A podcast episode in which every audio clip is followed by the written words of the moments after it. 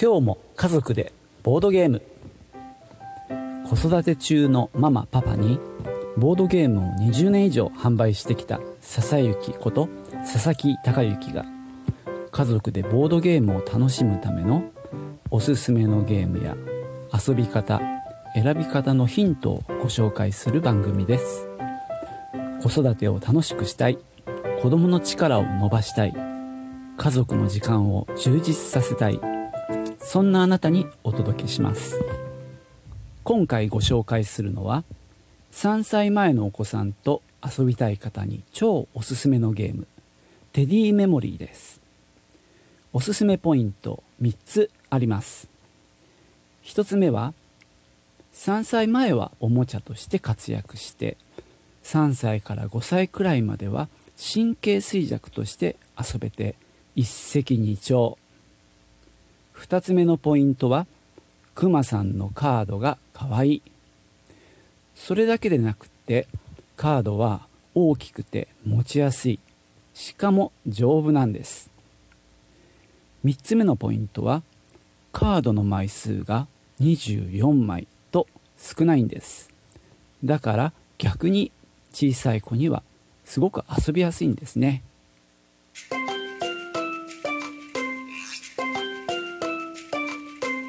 それではテディメモリーの中に入っているものをご説明します。入っているのはクマさんのカードです。クマさんが12種類各2枚ずつ合計24枚入っています。クマさんは何が書かれているかっていうとパジャマを着て枕を抱いたクマさん。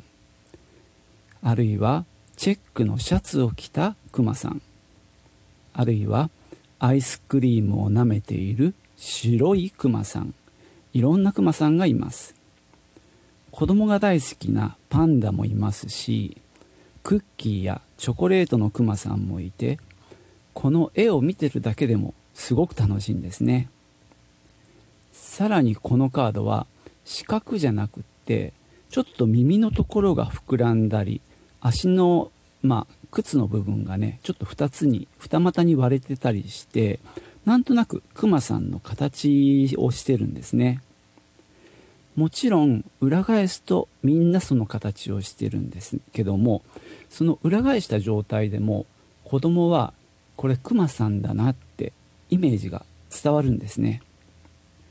だからめくる前からすでにこれはどんなクマさんなんだろうっていうこう期待感を持ってめくるんですよ。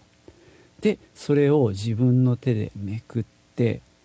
ああチョコレートのクマさんだ。っていう感じになってこれだけでもね十分楽しいんですよ。このクマさんの形をしてるっていうのはすごくこのゲームのいい特徴なんですね。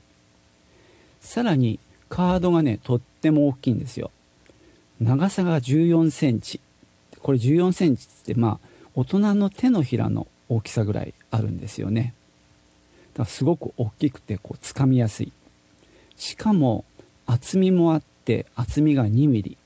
まあ大体ね500円玉の厚みよりももうちょっと大きいあの厚いぐらいなんですね、えー、子供の手ってちっちゃいしまだ手先が器用じゃないんですけどもこの大きさと厚みがあることで持ちやすくてしかもめくりやすいんですね。ただまだこの辺が発達段階にある子供にとってこういう楽しいゲームをする中で掴んだりめくったりする中でそういう手先の器用さっていうのが育まれていくっていうのはすごくいいことだと思ってます。それではね遊び方をご紹介しましょう。3歳前はおもちゃとして遊びます。カードを指さしたり手に取ったりしながら赤ちゃんだねとか蜂蜜を持ってるね美味しそうだねとかパンダさんだねといった感じで話をしながら絵と言葉を結びつけます。12種類ありますけど全部出す必要はないと思います。お子さんの興味に沿って選んであげてください。同じ絵を並べる遊びもとっても大事です。パンダのカードの隣にもう1枚のパンダを並べる、まあ、こういった遊びの中で1つのクマさんに対して必ずもう1枚同じクマさんのカードがある。っていうことを理解します。この1対1の対応を理解するっていうことが非常に大事でこの後のゲームのやりやすさにもつながっていきます。あとはね応用で例えば、まあ、ペアの片割れ12枚をテーブルに広げておいてもう片割れの12枚を裏返しの山にしておいて一番上をめくって出たカードあパンダが出たねって言ったらその広げた方のカードの中からパンダを見つけるあここにいたと。そしたらその2枚のカードをペアにしてちょっとね離れた場所に並べておく。そしてまためくってみる。こんな遊びもいいと思います。慣れてきたら言葉で説明するっていう要素を入れるといいんじゃないかな、えー、例えばこれヒントでやるんですけどもお母さんが山から1枚めくってお母さんだけが見てヒントを言うんですね。このクマさんはアイスクリームを持ってますって言ったら子供はその言葉だけを聞いてテーブルに広げたカードからそのカードを探す。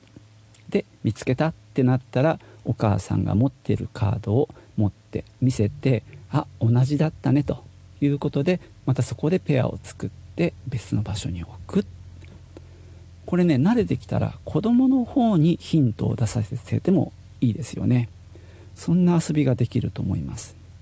でまあこの後ねあのまあいろいろ工夫できると思うんですけどまああの本来の神経衰弱の遊びができますしさらにね応用編のスピードゲームっていうのもこれルールブックの中に書いてありますんであのぜひ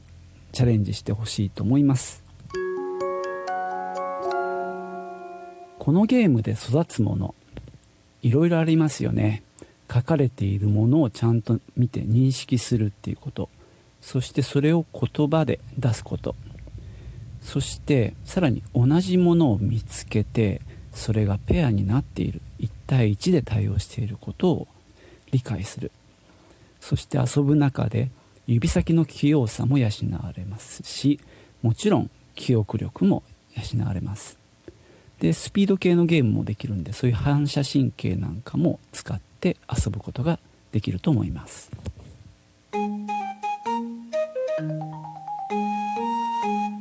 プラスワン一口メモ。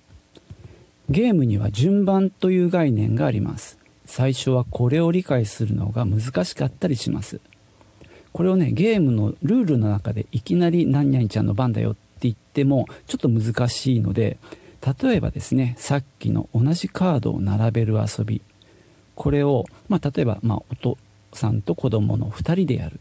というのがいいと思うんですけども、まあ、お母さんと子供、まあ、2人でやるのが分かりやすいんですけども順番に1枚ずつやろうかと。じゃあ最初はお母さんの番ねと言って山札をめくってあく、うん、なんとかのクマさんだ。じゃあ探してみようか。みたいにして、まあ、お母さんがまずめくる。で次はまるちゃんの番ねって言って今度は子供にめくらせて同じことをやる。こんな風にねお互いに交代でやる中で順番っていうものを理解していく。っていうのもいいと思います。これはね日常生活の中でもこの順番の概念っていうのは養われるのでちょっと意識してみるとあのゲームへの入りがスムーズになるかもしれません。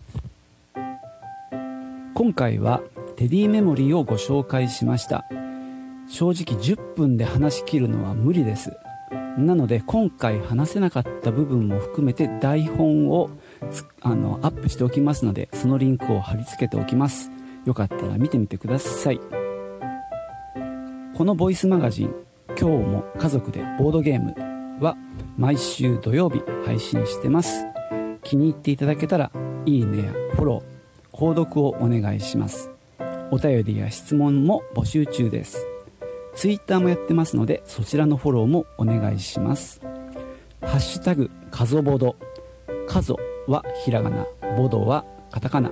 てつぶやいていただければ私の方から見つけに行きます。ではまた来週お会いしましょう。チュース。